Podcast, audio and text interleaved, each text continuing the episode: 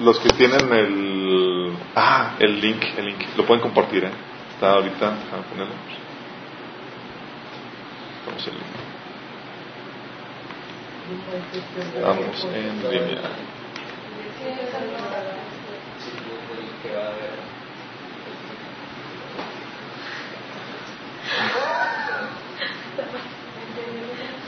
Ok, ya está publicada la- las notas del estudio y vamos a comenzar con una oración. Eh, ok, cuando el estudio me ponen atención a mí, las notas ahí es más como referencia cuando vamos a buscar las citas. Eh, Padre, te pedimos, Señor, que te manifiestes, Señor, en esta tarde, Señor. Quita los paradigmas que nos están estorbando, Señor, para poder pelear la guerra espiritual en la cual estamos inmersos, Padre. Te pedimos que nos abras el entendimiento, que nos transformes por medio de la renovación de nuestro entendimiento, Señor, por medio de tu palabra, Padre. Toca nuestras vidas y a la de aquellos que nos están sintonizando, Padre.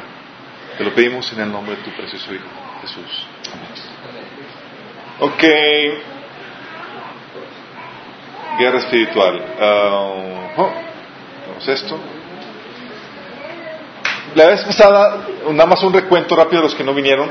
eh, estuvimos hablando de la guerra espiritual que se habló, se empezó a gestar ese movimiento a finales de los 80, principios de los 90, los cristianos de la vieja guardia. ¿Quién aquí hay cristiano noventero? ¿Quién, quién nació de nuevo en los 90? Ah, bueno, que sí, vamos.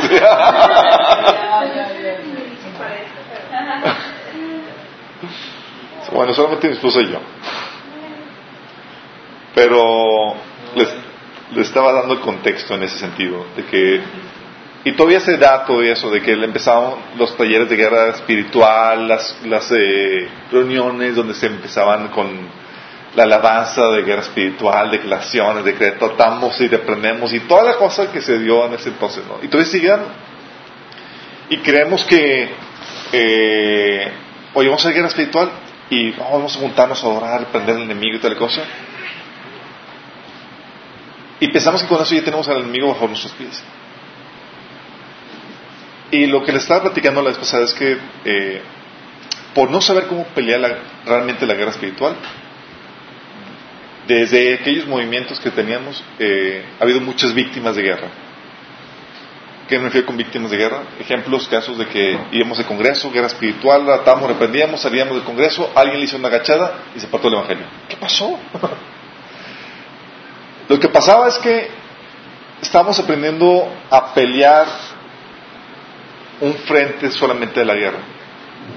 ¿Quién sabe que cuando vas a una guerra, los militares saben que tienes que ver de dónde y por dónde viene el enemigo? ¿Cuáles son los frentes de ataque? Y la mayoría de nosotros pensamos que, ah, pues guerra espiritual, vamos a orar, interceder, hacer guerra, ayunar, alabanza, adoración, acá, toda esa locuechona. Y, y ya, pues de, otra, de otra forma se pelea la guerra espiritual. Pero vimos que hay seis frentes para pelear la guerra espiritual. Y nada más quiero darles un repaso en cuanto a los seis frentes de la guerra espiritual, porque es importante que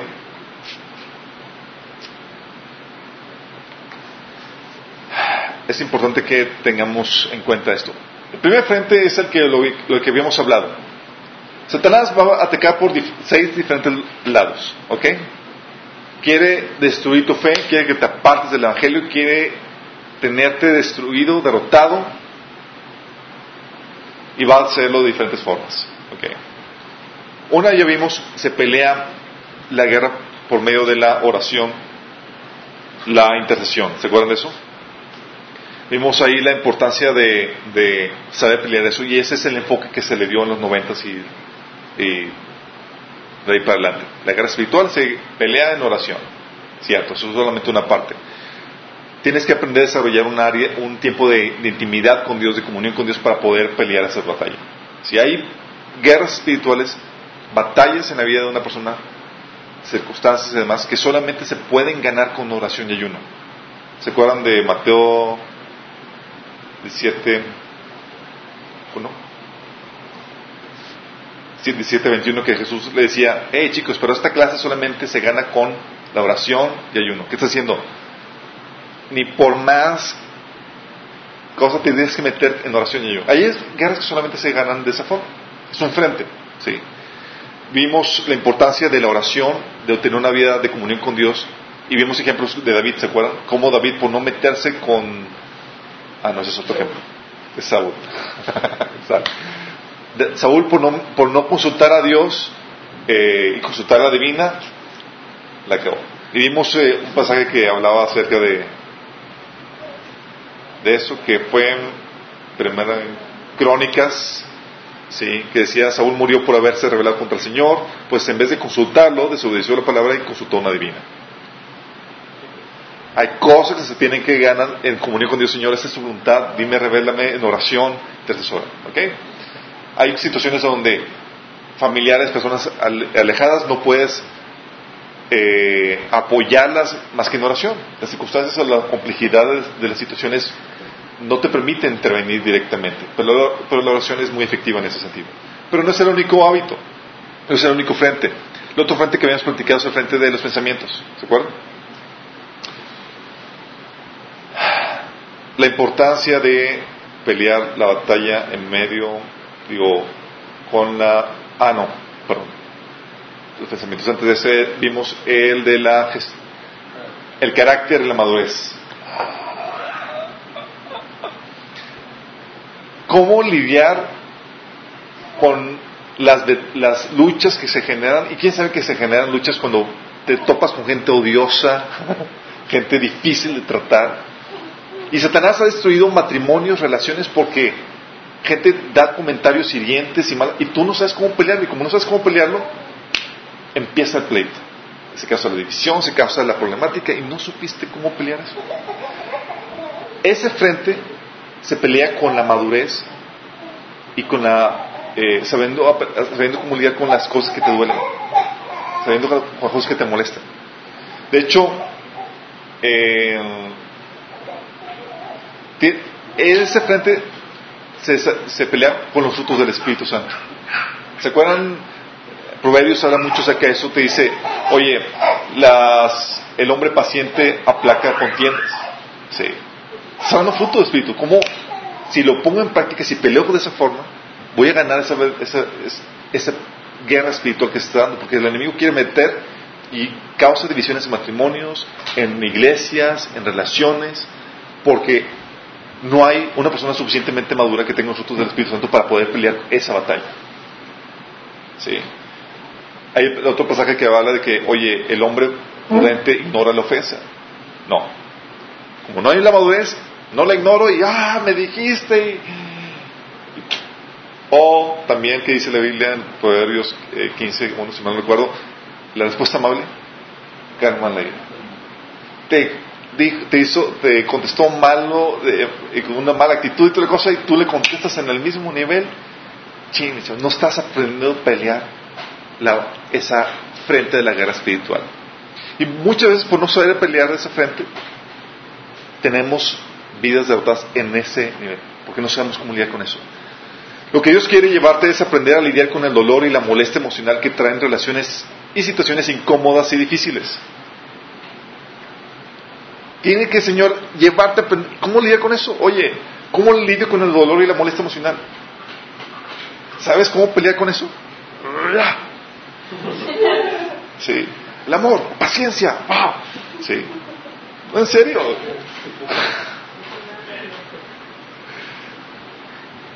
Por no saber pelear este frente, o sea, salen, recuerdo, congreso de guerra espiritual, toda la cosa, haciendo guerra, salían ahí y el enemigo salía, venga por acá. ¡Pum! Ah, me hizo esto el pastor. ¿Dónde quedó la madurez? No había. No había la madurez para lidiar con eso. Eh, lo que el Señor quiere llevarte es aprender a ser feliz en cualquier que sea la situación. ¿Y sabes cómo forja esa área de, guerra espiritual? Te pone pininos pone gente odiosa a tu alrededor, con la cual vas a desarrollar todas las habilidades que vas a tener que aprender a desarrollar. Señor, ¿por qué me dice este hermano, esta hermana? Otra vez agarró mi ropa. Y dice, es parte normal. Si tienes que aprender a pelear en esa, ese frente. ¿Dónde? Estoy cayendo. Sí. Entonces,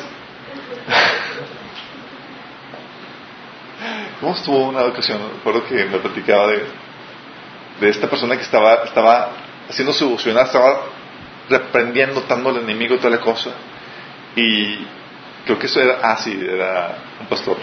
y llega su esposa, amor, tenemos que a esto. Con una fregada, estoy mal, estoy mal. ¿Qué, pasó? Sabiendo reprender a tanto demonios y toda la cosa, pero no sabiendo pelear en la otra frente. Sí. ¿Y por causa eso? Muchos divorcios son por eso. ¿Por qué? Porque no somos ya incompatibles. No sabemos cómo lidiar con lo uno con otro. No sabemos cómo tolerarnos. No sabemos cómo lidiar con eso. ¿Sí? Es que mi Dios. No sabes cómo lidiar con los dolores y molestias emocionales. Frente importante de batalla. Los que no han tomado taller de sanidad interior, tómenlo. Es lidiar como. Así es. ¿Sí? Va a haber situaciones, vas a tener que aprender a lidiar con eso. El reto es tienes que aprender a ser feliz con la gente odiosa que Dios pone en tu vida. ¿sí? Tienes que aprender a ser, a lidiar con el dolor y la molestia emocional que traen relaciones, situaciones difíciles. Vamos. Entonces se tiene que saber cómo pelear eso. Ah, y muchas peleas se han perdido por eso. Divisiones, cosas que el enemigo ha hecho, dices, ¿cómo lo hizo? Pues estuvimos orando, ayunando, Sí, pero no supiste cómo pelear en ese frente. El otro frente, que era um, la gestión de pensamientos. Ahí sí es donde estamos platicando.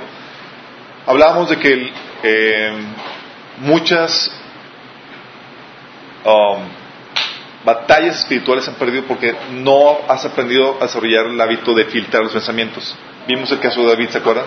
Donde decía que Crónicas 21.1 dice, Satanás conspiró contra Israel e indujo a David a hacer un censo al pueblo. Si tiene frío le pueden apagar el, apagar, para que le paguen el abanico. No, pero no ¿Cómo andan? ¿También? ¿Sí? Ok. Uh, dice la Biblia que Satanás incitó a David a hacer, un, a hacer algo contra Dios. Y muchas veces hace eso el enemigo. Satanás mete pensamientos pero no creas que son pensamientos de que, ah, me está hablando bonito. No, no, no. Son pensamientos para comenzar contiendas, dificultades, suceder a Dios, etc. La guerra espiritual se lleva a cabo también en la, en la mente. Y generalmente llegan en primera persona. Otra vez me hizo esto. Ay, otra vez me hizo esto. Te lo mete. Dice, va a ver cuando venga, va a ver cuando venga. Y te la tabla te está metiendo los pensamientos. Órale. Sí. Y por no saber cómo pelear eso, lo que hace el enemigo es, le fascina calentar. ¿Cómo les llamaban en la primaria? Había un de esos chavos que calentaban a, a, las personas para, para pelear más por puro gusto, ¿no? A, navajas. Le fascina hacer Satanás. Yo recuerdo que tuve dos peleas así, porque obviamente la inmadurez que uno tenía de niño. Pero nada más para, oh, ¿quién gana? ¿Quién gana? Ah, pues yo gano, órale. Pero lo mismo hacer enemigo con eso. Mete pensamientos. Y tenemos que aprender a lidiar con eso. Muchos pensamientos de muchas contiendas, problemas que hay, es porque Satanás te está alimentando. Ay, no vino, seguramente está haciendo esto, haciendo, y ya la telenovela. Y eso se da mucho con las mujeres. Los hombres porque la capacidad no se nos da para tanto y no se metemos tanto.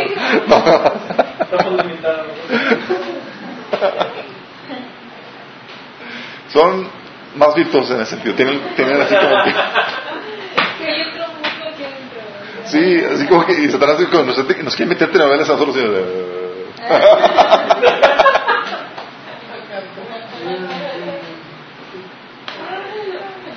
Pero se desarrolla más en, esa, en ese sentido. Y hay muchas telenovelas que Satanás te hace en la cabeza. Y ha pasado y llegan situaciones donde llego, digo, situaciones que se dan normal, porque todos peleamos en la guerra espiritual, y eso ya está hay una historia así enorme, y ¡wow! ¿Y dónde sacaste eso? Porque la problemática es que Satanás mete esas ideas. ¿Sí? Y tienes que aprender a filtrar eso. Es una guerra espiritual que se lleva en la mente. Ya no solamente en la, oración, en la oración, atando y reprendiendo. Y comentario, paréntesis, muchas ocasiones recuerdo, recuerdo, llego a la casa, digo, amor, estuviste orando, intercediendo, haciendo guerra espiritual. Sí, ¿verdad? Lo siento en el mente, estás súper despejado. Pero no es el único frente. Es, oye, administraste pensamientos. ¿Estuviste guerreando de esa forma? Porque si no, te van a hacer papilla. Papilla, sí, tal cual. Por pelear eso. Es un frente donde Satanás, si no sabes cómo lidiar con eso, te va, te va a tocar bailar con la más Entonces tienes que aprender a conocer la palabra de Dios para poder filtrar los pensamientos. Básico. Y es aquí donde entra la, cómo, cómo alimentas tus pensamientos. ¿Qué ves? ¿Qué escuchas? ¿Sí? ¿Cómo se lleva a cabo la guerra espiritual en ese sentido? A los que les recomendamos que tomen el taller de mente renovada. Vemos todo esa dinámica. Es que eh, la verdad está diseñado para poderte llevar a pelear en los diferentes frentes. Sí, porque si no, la razón por la cual muchos cristianos viven vidas derrotadas es porque no saben pelear la guerra espiritual y piensan que solamente se lleva a cabo por medio de la oración. Y estamos perdidos con eso. El otro frente en el cual se lleva a cabo la guerra espiritual es por medio del conocimiento de la palabra o la sabiduría. La oración, habíamos comentado que la oración de Pablo para los cristianos siempre era que el Señor les dé sabiduría, les dé revelación y entendimiento con respecto, la, con respecto a la voluntad de Dios para sus vidas, y era siempre conocimiento y conocimiento. Y la Biblia menciona en Proverbios que los que rechazaban la sabiduría iban a ser destruidos. O también en Oseas 4.6, donde decía que mi pueblo pereció por falta de conocimiento. Básico, sí. Lo que tú no sabes, el enemigo lo va a usar en tu contra. Y hay cosas básicas que todo cristiano debe saber. Si tú nunca has comenzado un proceso de discipulado en tu vida, por favor, comienza uno. ¿Sí? Estaba platicando con, eh, fuimos a un congreso hoy en la, hoy, no sé qué horas, pero hoy. Estaba platicando con una, con una pareja que estaba ahí, varias personas que saludamos, viejos amigos, etcétera, y uno de ellos me dice que está juntando para ver temas profundos de la Biblia. Y entre los temas, pues, son los temas que damos en el discipulado, ¿no? Dice, es que habemos cristianos de ya de 20 años y tenemos muchas dudas. y es normal, chicos. Tenemos un... Eh, muchos cristianos todavía son iletrados en muchos aspectos en cuestión de discipulado. No sabemos cuestiones básicas de nuestra fe. Sí. No sabemos por qué incluso la Biblia es la palabra inspirada por Dios. Te preguntan y... Porque mi pastor me dijo. no sabemos muchas cosas. La intención de darte, de empezar el proceso de discipulado es porque con ese proceso de discipulado te dicen, esto es lo básico que tienes que saber. Lo vas a necesitar. Lo vas a necesitar para lidiar en tu familia, para comenzar en tu casa, para, para mantenerte firme en el Señor. Sí. Si tú no sabes, si tú no ignoras, y tú ignoras, el enemigo te va a llevar, como dice la Biblia, seremos como niños, eh, niños llevados por cualquier viento de doctrina, como dice en Efesios capítulo 4. Aquí es donde tienes que desarrollar el conocimiento personal de la Biblia, meterte con la Biblia, sí. Pero también es un proceso de discipulado donde te enseñan lo básico que tienes que conocer. ¿Todo bien, chicos? ¿Todo bien? Ok. La abuela ya va a cochina, chicos.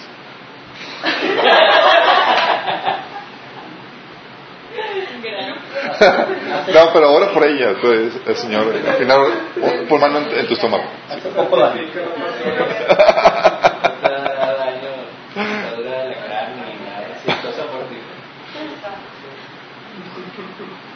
si quieres, hay un micrófono. Ok. Um, la otra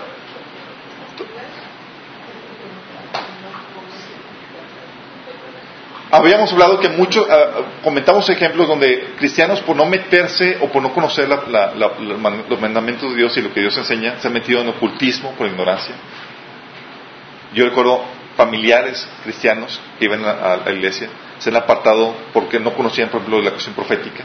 de las profecías bíblicas, se apartaron o una secta ahí rara y se apartaron de Cristo. Otros que compraron, le compraron una ouija a sus hijos, que porque no hay que tenerle miedo al enemigo y que es un juego. La ignorancia, chicos, la ignorancia.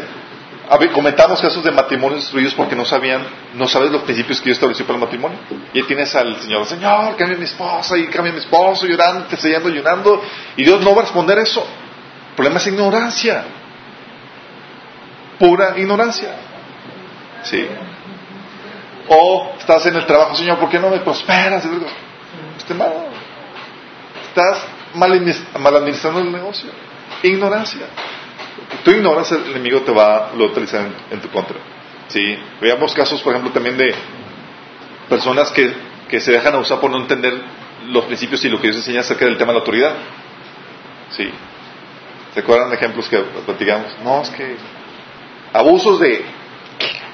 Sí, es que mi pastor me dijo que hiciera esto. Y, y, y, y luego, pues lo hice. Pero eso no, no, no es injerencia de tu pastor. Es algo que tú tienes que realizar. Uh, no discernir, por ejemplo, la religiosidad del libertinaje, ignorancia.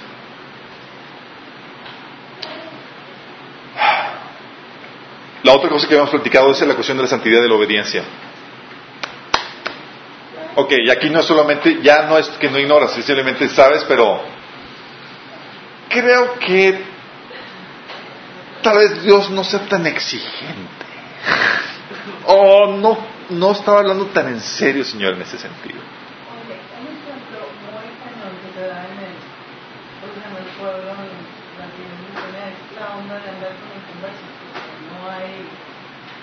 Hay, ¿verdad? Y uno dice, pues ya viste, no hay, Señor, o sea, ni ando con alguien, ¿verdad? Y, y la verdad es, son de esas cosas que sabes que sabes porque sabes, pero pues no hay Señor.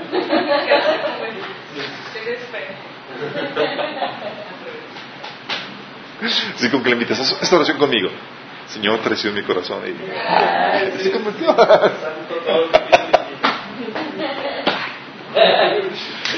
Sí, hay muchas cuestiones en ese sentido, chicos. Uh,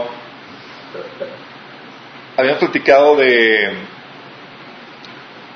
¿Se acuerdan cuando el profeta Balaam fue contratado por el pueblo de Israel, digo, por los enemigos de Israel, era como que, ven acá y quiero que maldigas al pueblo de Israel para que podamos pelear contra ellos y destruirlos. Maldición que, que, quería traer, tras maldición, Dios lo utilizaba y transformaba en bendición. Lo mismo hace el enemigo contigo. ¿Sí? Quiere maldecirte, quiere destruirte, pero chin, estás caminando con el Señor y no puedes hacerte nada y todo juicio y toda palabra que levantan contra, digo, el Señor la vuelve contra sus adversarios y no pueden hacerte nada. Pero ¿sabes qué hizo Balán? Aconsejó al rey, haz que forniquen con tus hijos. Y lo que no pudo hacer las maldiciones, lo hizo la desobediencia del pueblo de Israel. Y vino una tremenda mortandad sobre el pueblo Israel.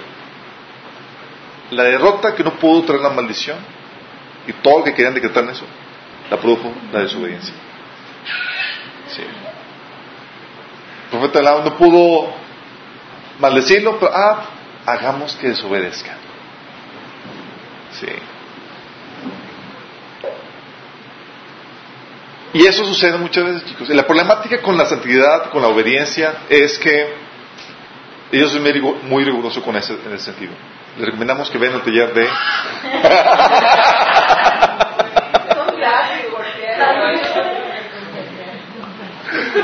Taller de autoridad. Está en la, en la sección de discipulado. Eh,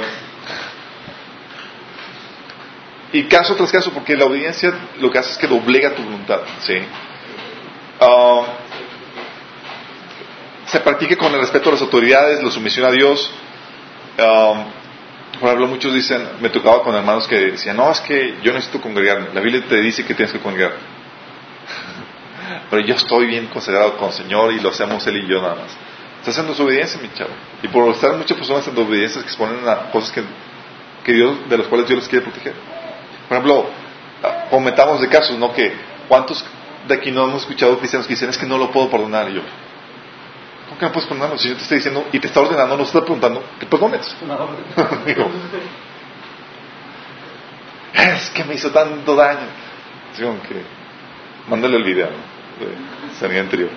Ah, sabes el procedimiento para altercar contra hermanos, pero no lo haces, etcétera. O eh, la santidad de la obediencia muchas veces, chicos, es difícil porque implica negarte a ti mismo. Cuando tu voluntad y la de Dios no están en el misma sintonía, uh, que el Señor quiere ese hombre, porque esa muchachita que está ahí, ejemplos, casos, no soy yo. Quiero esta muchachita. Sí. sí, me toca, me toca, chavo, y están así como que me toca, ¿y qué onda? Es que estoy orando para que el Señor me dé ese chavo, ese chico. Pero él es cristiano. Y muchas veces nos desviamos o desvirtuamos de la voluntad de Dios y queramos, estamos luchando contra la voluntad de Dios. Y lo que Dios nos ordena es someternos a su voluntad. Y la Biblia lo expuso claramente cuáles son sus directrices en ese sentido. O eh,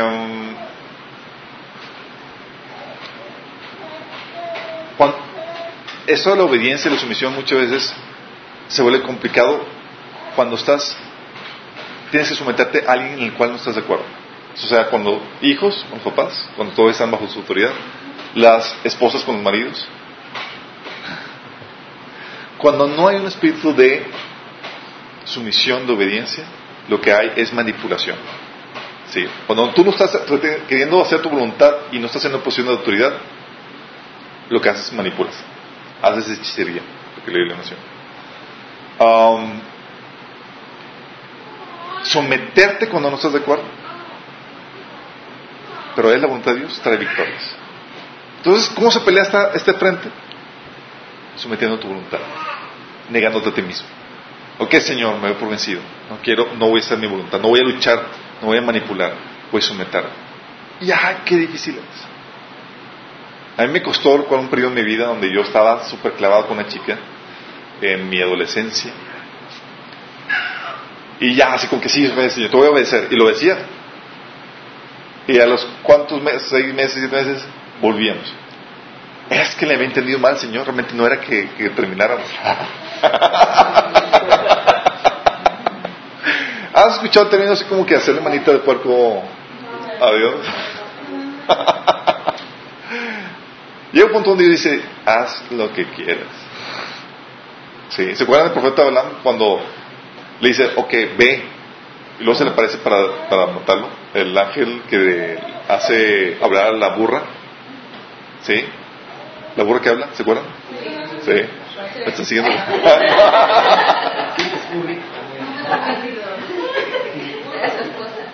La novia de burro. bueno, dices, ¿por qué Dios lo quería matar cuando estaba, le había dicho que sí? Y a un punto donde ya, o sea, estamos tan empeñados en nuestra rebeldía que dice, rumba, sí. Cuando Dios te dijo, no, la primera vez, es. Y así pasa. ¿Cómo se gana esa situación? Esta, este frente, obedeciendo, sometiendo tu voluntad, negándote a ti mismo. Va a haber situaciones en las que no vas a ganar, en las cuales tu voluntad no va, no va a prevalecer, lo que buscamos que prevalezca ante Dios, cuando tus deseos y tus caprichos no se van a realizar. Yo por exponerme en su obediencia, vino un ataque en ese episodio de mi vida tan fuerte sobre mí, porque cuando estás, en, estás en desobediencia te expones a ataques demoníacos. Yo estaba ya cosas y oh, estaba ya bien confundido, perturbado y todo lo demás. ¿sí? Por ese acto de desobediencia. Y mi desobediencia fue, no le hables. Yo, ah, pues, la voy a saludar, digo, no que sean tan exagerados. Tómala. ¿sí? Te sales de esa desobediencia y te expones. Es un frente de batalla. Y ahí es donde tienes que lidiar con tu voluntad. Sí. El otro frente de batalla que habíamos platicado era, y el último frente, el ministerio. Se hace una guerra espiritual por medio del trabajo que realizas para el Señor. ¿Sí? Si estás compartiendo el Evangelio, estás haciendo guerra espiritual. Si estás, eres empresario y estás haciendo, proveyendo trabajos, estás peleando contra la, contra la pobreza. Si estás ofreciendo un servicio de calidad, estás estás haciendo guerra espiritual, es parte de lo que se lleva a cabo. Hay ministerios que restauran matrimonios, otros que ayudan, a- que tienen comedores, que ayudan a los pobres, otros, etcétera, etcétera. Son, es parte de lo que se lleva a cabo. Y Dios quiere verte trabajando. Sí. Pero por no saber cómo pelear ese frente de guerra espiritual, eh, nos exponemos a que Satanás nos haga nuestra fe. ¿Cómo? Vamos a un pasaje. Quiero que me acompañen a 1 Timoteo, capítulo 5. Este lo estaba leyendo en mi devocional.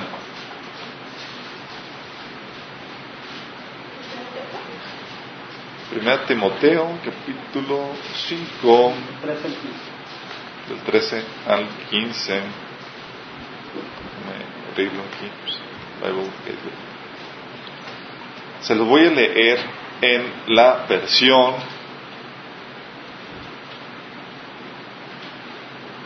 ahorita que se abra mi navegador. ¿Alguien puede ver la, la versión No. Nueva traducción viviente? No, la traducción viviente. Cinco. 5 del 13 al 15. Vamos, ¿alguien lo tiene en la traducción? Yo lo tengo en traducción viviente. Venga. 13 al 15, ¿verdad? Así es. Y si están en la lista, se acostumbrarán a ser perezosas y pasarán todo el tiempo yendo de... Si quieres, vamos a leer el contexto desde el 12. A ver. Es de la, está hablando de las ayudas que están en la lista para ayudarlas económicamente. Los Vamos a- los ok. más jóvenes no deberían estar en la lista, porque sus deseos físicos podrán más que su devoción a Cristo y querrán volver a casarse. De esa manera, serían culpables de romper su promesa anterior. Y si están en la lista, se acostumbrarán a ser perezosas y pasarán todo el tiempo yendo de casa en casa, chismeando, entrometiéndose en la vida de los demás y hablando de lo que no deben. Así que yo aconsejo a esas viudas jóvenes que vuelvan a casarse, que tengan hijos y que cuiden de sus propios hogares. Entonces el enemigo no podrá decir nada en contra de ellos.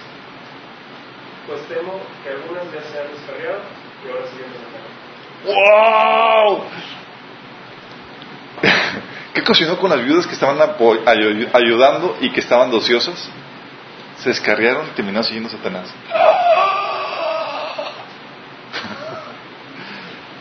Eh, si no trabajas para Dios, o si no estás ocupado para el Señor, Satanás está ocupado. Sí. Por un lado, este, lo que estás haciendo es que te estás exponiendo al ataque de Satanás en ese sentido. Una persona, una persona ociosa es más fácil tentar que una persona está ocupada. Sí. Ah, de hecho, déjame decirte, si tú eres un cristiano aburrido, estás fuera de la voluntad de Dios. Out. Sí. Cristiano aburrido no existe dentro del reino de Dios cuando una persona está caminando bien. Ah, estoy aburrido. Liberación.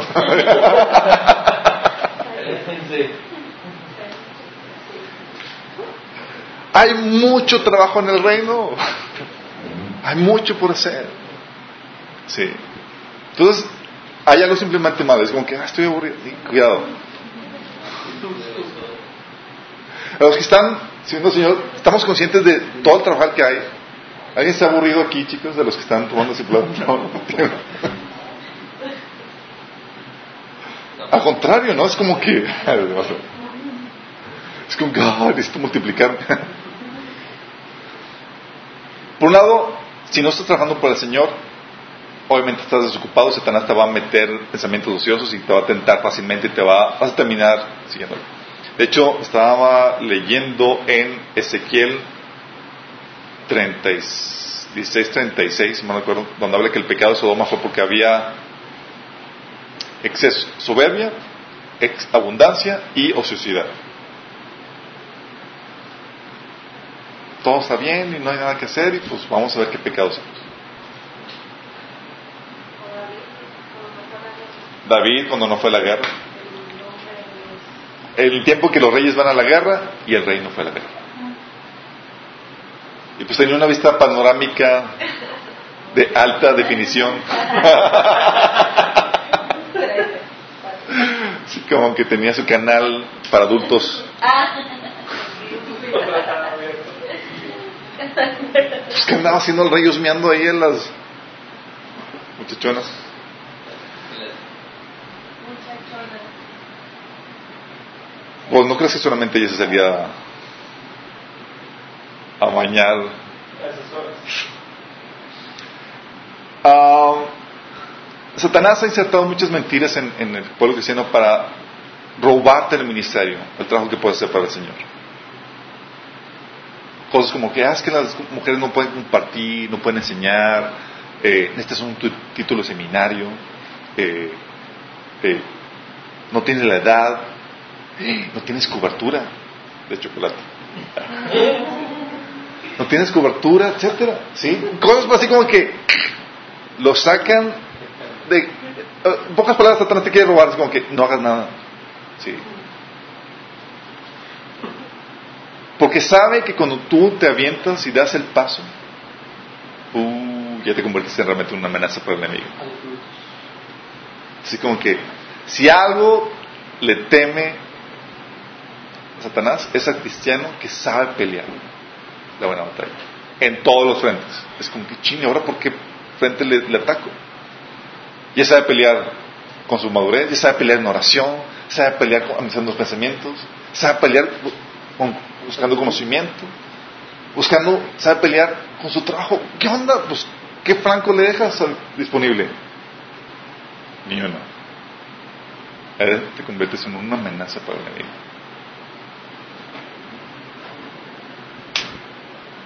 Y es lo que queremos, que se convierten todos esos, ustedes en una, que cuando los vean, ¡ah! Satanás diga, ahí viene. Sí. Es la idea, que sean expertos en esto. Porque hay muchos cristianos que han caído y han fracasado porque no supieron pelear esa batalla. Matrimonios se han destruido, vidas heridas que se han apartado del Evangelio, etcétera, por no haber saber eso. Vamos. Como que ya tiene una dimensión más completa de la guerra espiritual. Ya nos pueden dar ahora sí todo con el dedo. Guerra avisada no mata soldado. Ahora quiero que vayamos a la cuestión de la actividad demoníaca. Dios regula la actividad demoníaca. Principio número uno. Job, para que los que no saben qué onda con eso. Quiero que entiendan esto. Dios puso las reglas que les da, que le dan a Satanás la autoridad y el poder para poder destruir o no destruir, hacer o no hacer. Dios las puso. ¿Sí? No están sorprendidos como que, ching, Satanás hiciste esto. Oh, no. Satanás es muy obediente en el sentido que se somete a las reglas de Dios. Dice la Biblia que los demonios creen en Dios y tiemblan. Saben que no pueden hacer algo. ¿Quieres ver el lado sumiso y obediente de Satanás? ¿Se? Vamos a ver el lado sumiso de, de Satanás. Job, capítulo 1, versículo 12.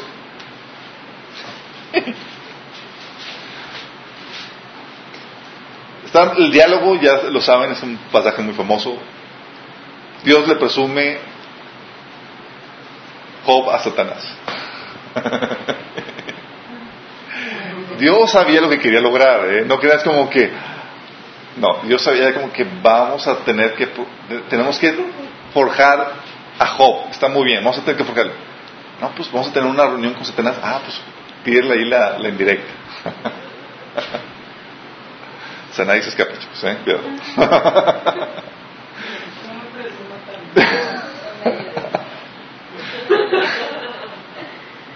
Ok, le dice eh, Satanás, ah, pues a poco Job te, te ama en balde, digo, pues lo, lo has protegido, has puesto un cerco y lo has prosperado y toda la cosa. Y dice, Dios, muy bien, le contestó al Señor en el versículo 12. Todas sus posiciones están en tus manos con la condición de que a él no le pongas la mano encima. Dicho esto, se retiró de la presencia de Satanás. Dios se retiró de la presencia del Señor Satanás y fue a hacer el trabajo. Y Satanás hizo lo que el Señor le dio en instrucción. Destruyó todo menos ¿Eh? Satanás obediente, ¿habían conocido esta faceta?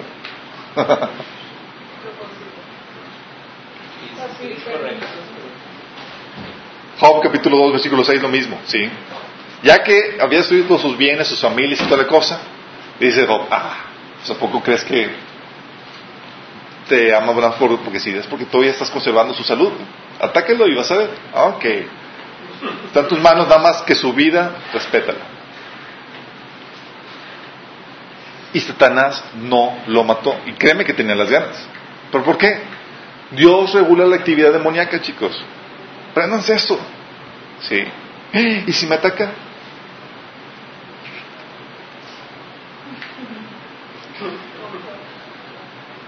Si te ataca, hay varias razones por las cuales se da. ¿Sí? Una es porque te sales de la protección de Dios. Si te sales de la protección de Dios, cuidado. ¿Sí? Ahí Satanás.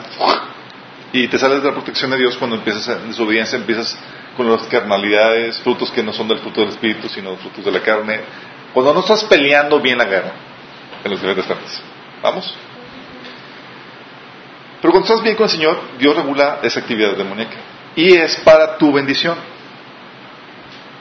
¿Sí? ¿Vamos? Pero quiero que entendamos esto, chicos. Dios regula la actividad demoníaca y va, acompáñame a primera de Corintios 10, 13. Fíjate lo que dice.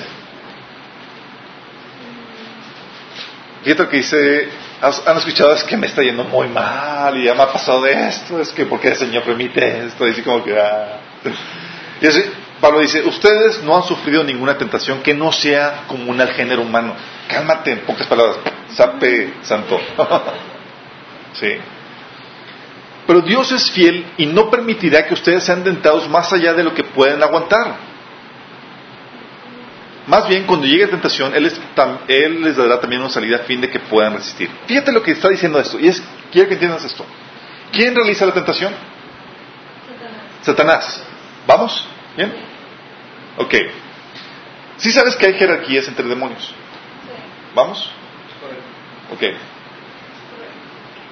Te está diciendo aquí que cuando tú estás inmaduro o estás así como que en cristiano bebito, te va a poner a un demonio así chiquito. Vamos. Eso no puede. Dios va a regular la actividad demoníaca. Vamos a ponerle a alguien sencillo. ¿Sale?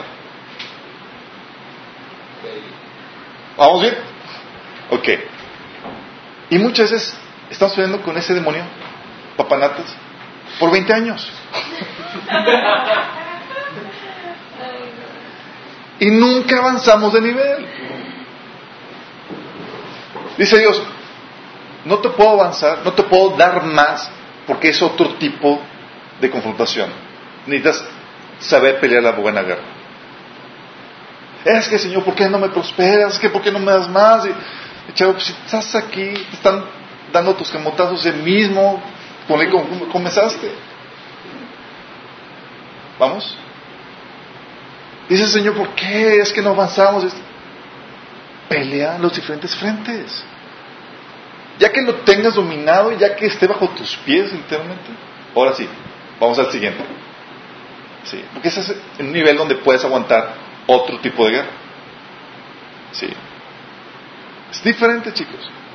La guerra que uno vive normal, tranquilo, así, cristiano de, de calentabancas, es diferente a alguien que está ya empezando a actuar y a pelear en diferentes ámbitos.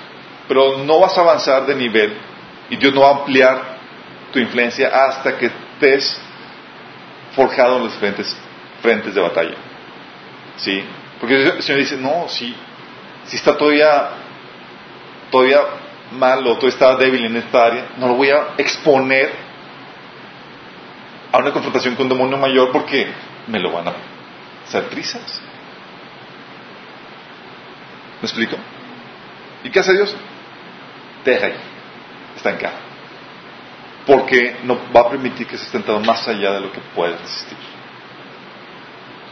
Y ahí tienes el mismo demonio dándote en la torre. ¿Hasta cuándo? Hasta que tú sepas pelear esa batalla y ganarla en el nombre de Jesús. ¿Vamos bien? Muchos de nosotros hemos sentido cómo el Señor nos cambia de nivel cuando aprendemos a pelear la batalla. Me pongo las pilas, peleo en este frente, respondo como debo ser, utilizo los frutos del Espíritu, administro mis pensamientos, empiezo a ejercer el ministerio y, y te cambia de nivel, Señor. Pero aguas, ¿eh? Es solamente de nivel. La guerra no termina. Simplemente estás listo para pelear. Ya pasaste de cinta amarilla a cinta verde. Hay veces que entre niveles te un descansito. Ah, sí, claro. Sí, Dios está también suena el campana. Ting, ting, ting. Ok, todas las esquinas. ¿sabes? Compadrazos. Pero simplemente estás listo para pelear en otro nivel. Sí. Algo que platicaba mi esposa y yo, por ejemplo, es que yo vengo de un trasfondo muy, de una familia muy problemática. Sí, muy problemática. Si yo me tuve que forjar amor, paciencia, perdón y, y- y- o sea, no, no, no, o sea, venga y yo sé cómo reaccionar aquí con toda la dinámica.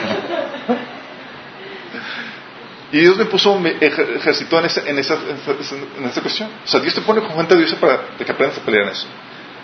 Y mi esposa viene una, de una familia normal. O sea, armoniosa, todo bien. O sea, necesidad para pelear en esas frentes realmente nunca lo tuvo tal cual como yo la tuve que. Yo tuve que sobrevivir. Pero aprendí a pelear. Y mi esposa ahorita nos topamos con situaciones donde lo que para ella es así como que está muriendo porque está aprendiendo una situación, para mí es como que. O sea, eso es pan comido. Pero no porque no se aprendió a pelear en esa cuestión. Y Dios no va a permitir que se tentado más allá de tus, de tus posibilidades. Entonces te va a poner nivel, a nivel. La meta tuya es que no te quedes estancado, que avances terreno. Sáquele provecho a esa gente odiosa. Sáquele provecho a esa situación difícil. Desarrollate. ¿Vamos bien? Entonces, lo que va a hacer el Señor es que va a utilizar esas guerras espirituales que vives en diferentes frentes. ¿Y qué va a hacer con, con eso? ¿Cómo sacarle provecho al enemigo? ¿Cómo, sacarle provecho? Dios regula la actividad demoníaca, no va a dejar que seas tentado más allá de lo que puedes soportar y tienes que sacarle provecho. Satanás, Dios lo deja ahorita libre para tu bendición. ¡Pah! herejía! No, es en serio. ¿Qué dice la Biblia? Todo obra para bien a los que aman al Señor. Incluso Satanás, incluso Satanás.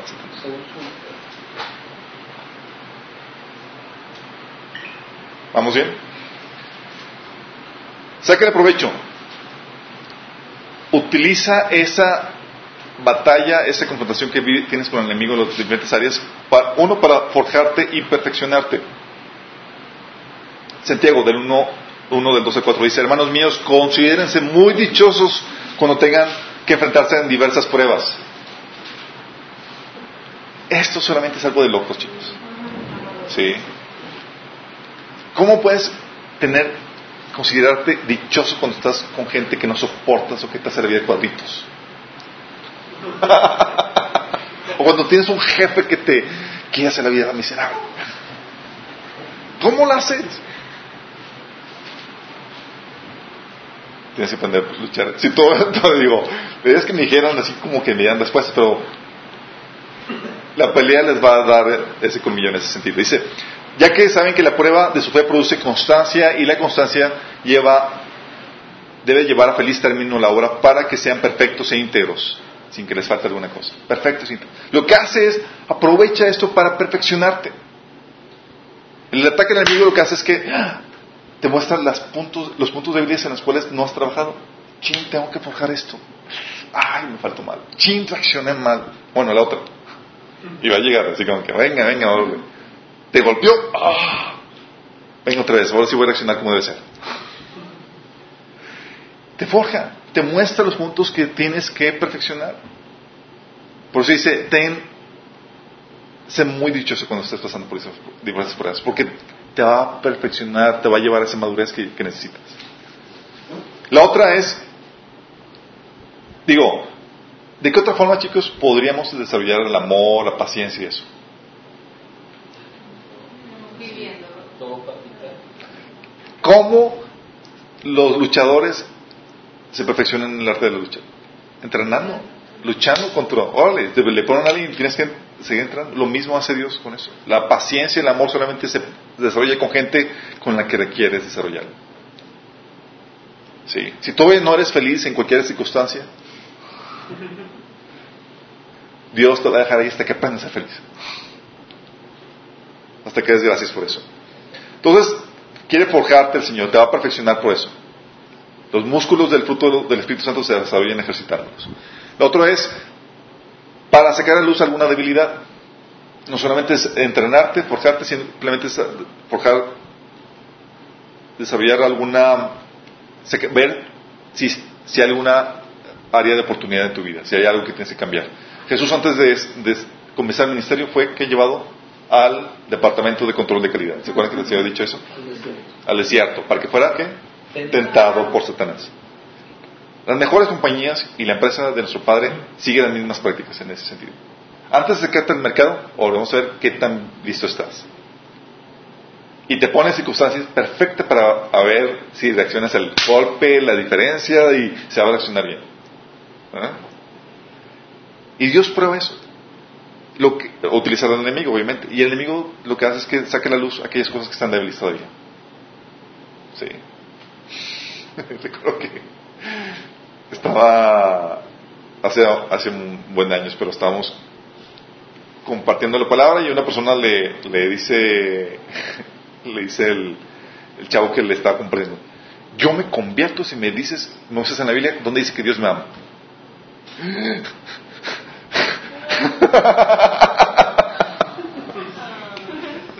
Sí.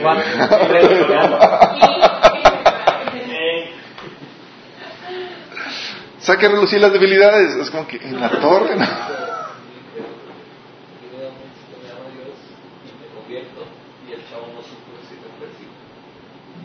Sacó a relucir su, su debilidad. Sí, definitivamente. A lo mejor se convirtieron los dos. A lo mejor se convirtió en alguien.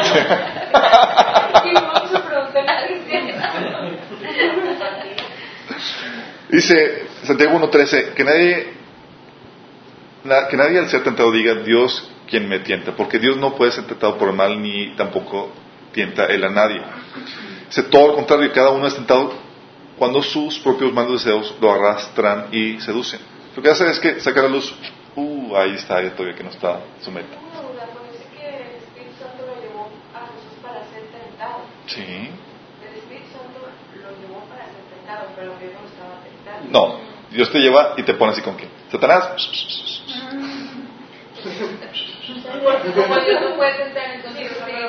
Tiene quien lo haga por él. Literalmente, el Espíritu Santo lo llevó al desierto para ser tentado. Por Satanás.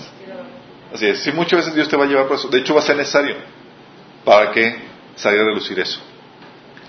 En pocas palabras, todo el discipulado que damos y toda la cosa es, se va a poner a prueba. Vamos a ver qué tal, si está listo.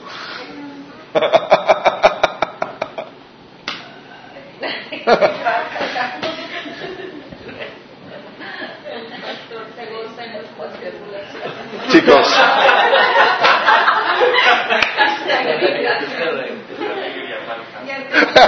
no, no, no, no. No, no, miren, chicos. Hay... Oye, dice que entre paréntesis para que vean lo que se siente.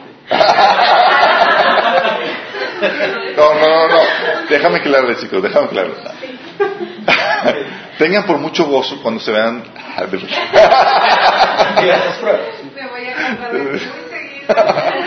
No, es que, mira, a mí, yo es algo que pensaba. Digo, sería genial poder librar a tus hijos espirituales de todas las luchas que vas a tener que, se tienen que enfrentar. Pero no puedes. Porque si no, nunca van a madurar, nunca van a crecer.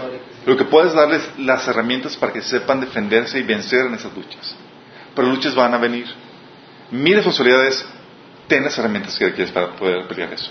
Porque si no, te van a hacer trizas. Literalmente. ¿Qué otra cosa le puede sacar provecho al enemigo? Dices, oye, Satanás me está atacando, gózate. Siempre y cuando no sea por desobediencia, ni por testarudo, ni cabezones, ok. Siempre y cuando no sea por desobediencia, testarudos, aunque... Saludos ni por. Sí, sorry, sorry, sorry. Eso les pasa en español. Ok, Satanás te, te quiere atacar. Ok,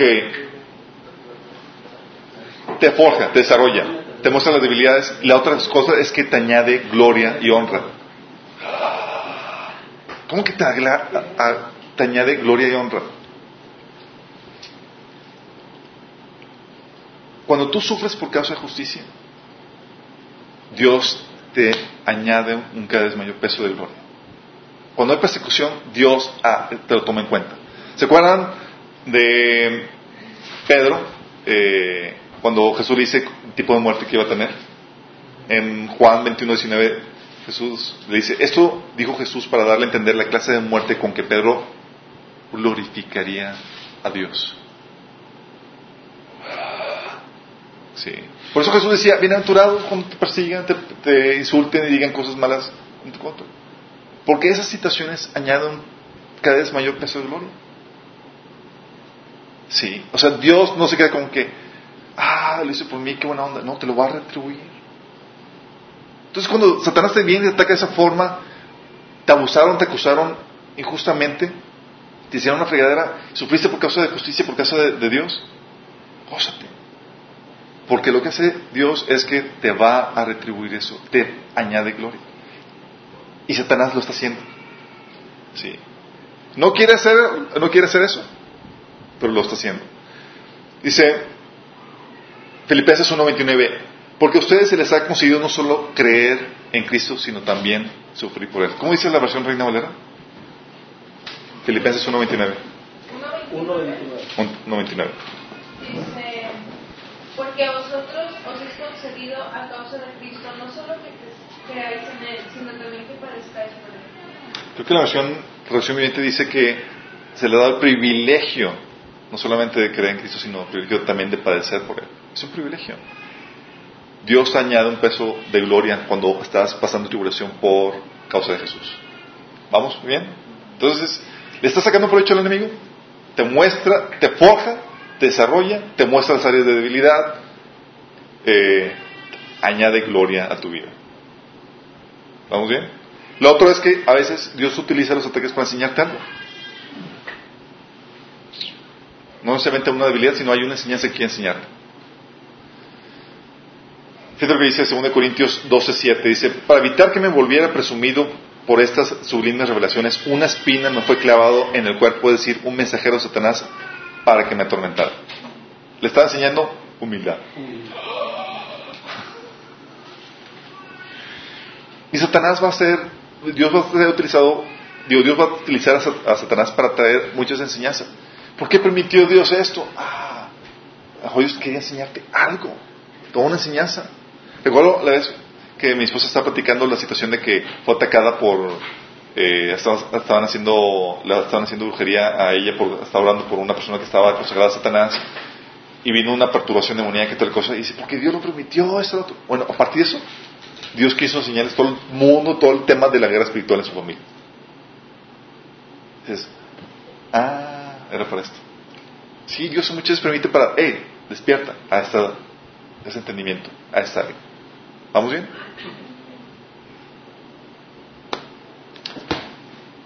Entonces, por favor chicos, no le temas al enemigo. El enemigo no es para que le temas. Sí, ten respeto en el sentido de que tienes que estar velando y llorando, tienes que estar consciente que estás en una guerra. Pero también estate consciente de quién está a tu lado, lo que tienes y cómo Dios lo utiliza a tu favor. Ah, Satanás te quiere. ¿Con qué? ¿Con tentación? ¿Cuál es el problema?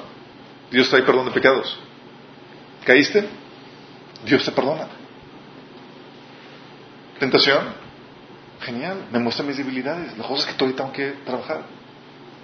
¿De qué otra forma te, te, te ataca? Ah, perturbación siendo muñeca. Tengo autoridad sobre demonios. Puedo orar, puedo interceder, puedo ser guerra espiritual. Por cierto. Hay un taller de perturbación muñeca. Tengo, sé cómo llevar todo pensamiento a la obediencia de Cristo. ¿Qué otra forma te puede atacar? Persecución. Me añade más gloria. me perfecciona. ¿Qué otra forma? ¿Qué enfermedad? La Biblia dice que llame a los ancianos y que oren por, y que oren por mí. Que Dios nos ha dado autoridad sobre enfermedades. Sobre todo demonio de enfermedad, incluso.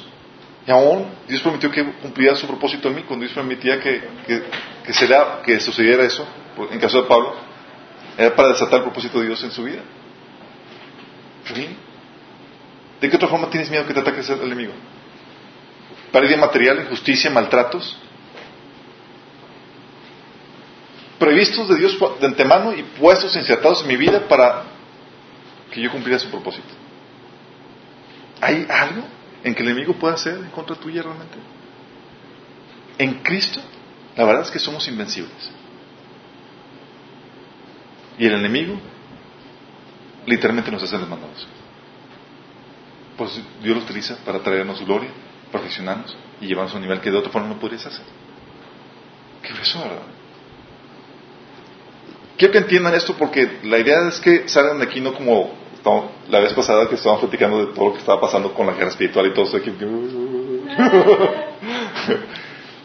no, conscientes de las herramientas que tenemos y lo que tenemos en el Señor para pelear esta batalla.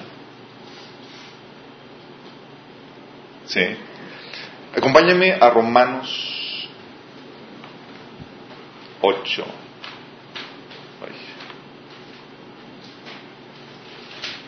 Del, y con eso terminamos, del 28 al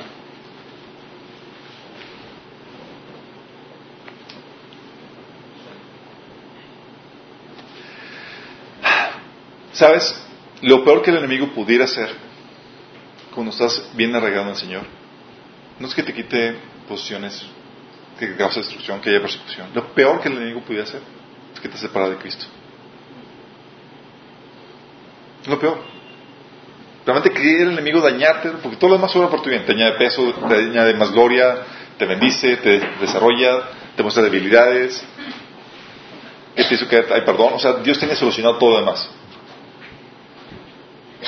¿Alguien puede leer Romanos 8, del 28 al 39?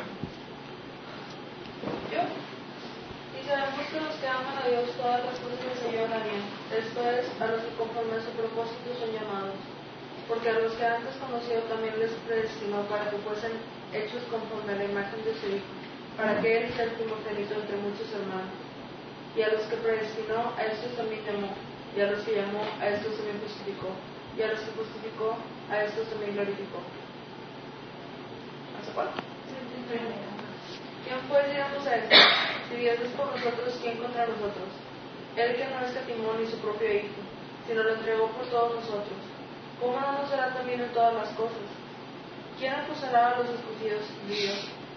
Dios es el que justifica. ¿Quién es el que condenará?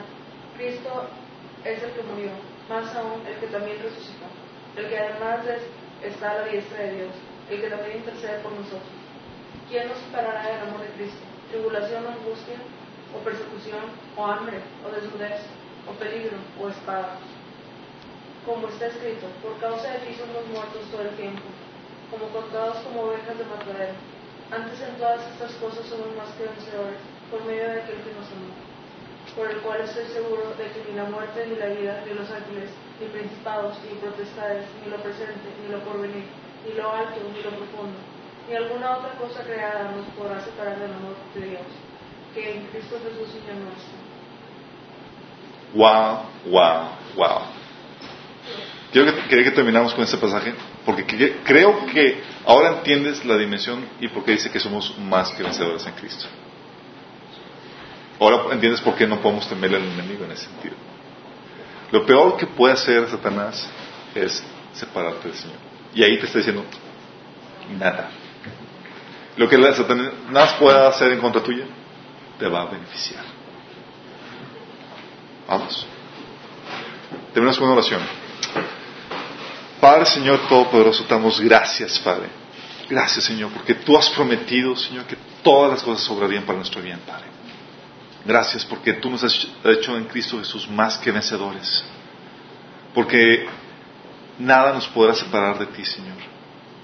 y todo va a obrar para nuestro bien, Señor, de acuerdo a tu propósito en nuestras vidas. Te pedimos, Señor, que todo lo que salgamos de aquí, Señor, con una perspectiva celestial acerca de la guerra espiritual, Señor.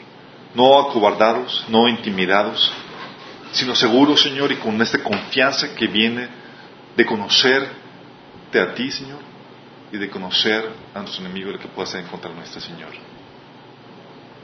Gracias, Padre, porque tú nos has dado hermosas promesas y herramientas y lo que necesitamos para tener una vida, Señor, que te glorifica.